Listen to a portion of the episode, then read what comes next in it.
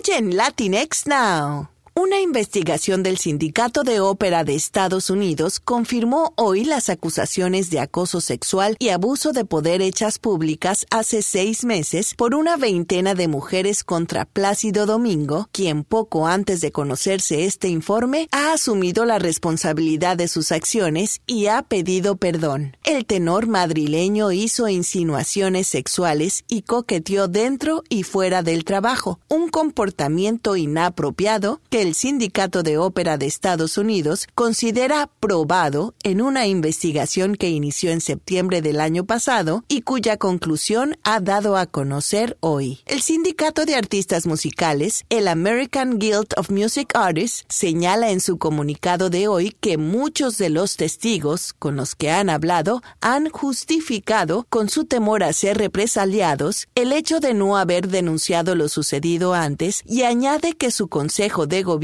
ha aceptado todos los hechos del informe y que tomarán las acciones apropiadas. Por otro lado, cuando la actriz mexicana Sandra Echeverría iniciaba su carrera en Hollywood, al mismo tiempo lo hacía otra celebridad, y se trata nada menos que de Meghan Markle, situación por la que lograron congeniar muy bien y formaron una linda amistad. Así lo reveló Echeverría durante una entrevista televisiva en la que detalló que cuando conoció a Meghan en Los Ángeles, Ambas se sentían frustradas debido a que no conseguían alcanzar su sueño de sobresalir, sin embargo, ambas se apoyaron para continuar peleando y no rendirse. Esta etapa permitió a Sandra conocer un poco más a la ahora duquesa de Sussex, y es por ello que al ser cuestionada sobre la razón que pudo orillar a Markle a separarse de la realeza británica, indicó que quizá desea tener una vida que dentro de la familia real no podría tener. Por último, Onward hará historia en el cine, y es que esta será la primera vez en la que Disney incluya de manera oficial a un personaje LGBTQ en una de sus películas animadas. La agente Spectre es una policía cíclope que se identifica a sí misma como lesbiana y la encargada de ponerle voz es la actriz y productora Lena Waite, conocida entre otras cosas por su participación en la serie Master of None. Por su parte, Dan Scallon, director de la cinta, dijo sobre el proyecto, es una en un mundo de fantasía moderno y queríamos representar al mundo moderno. Estas han sido las noticias de entretenimiento de Latinx Now.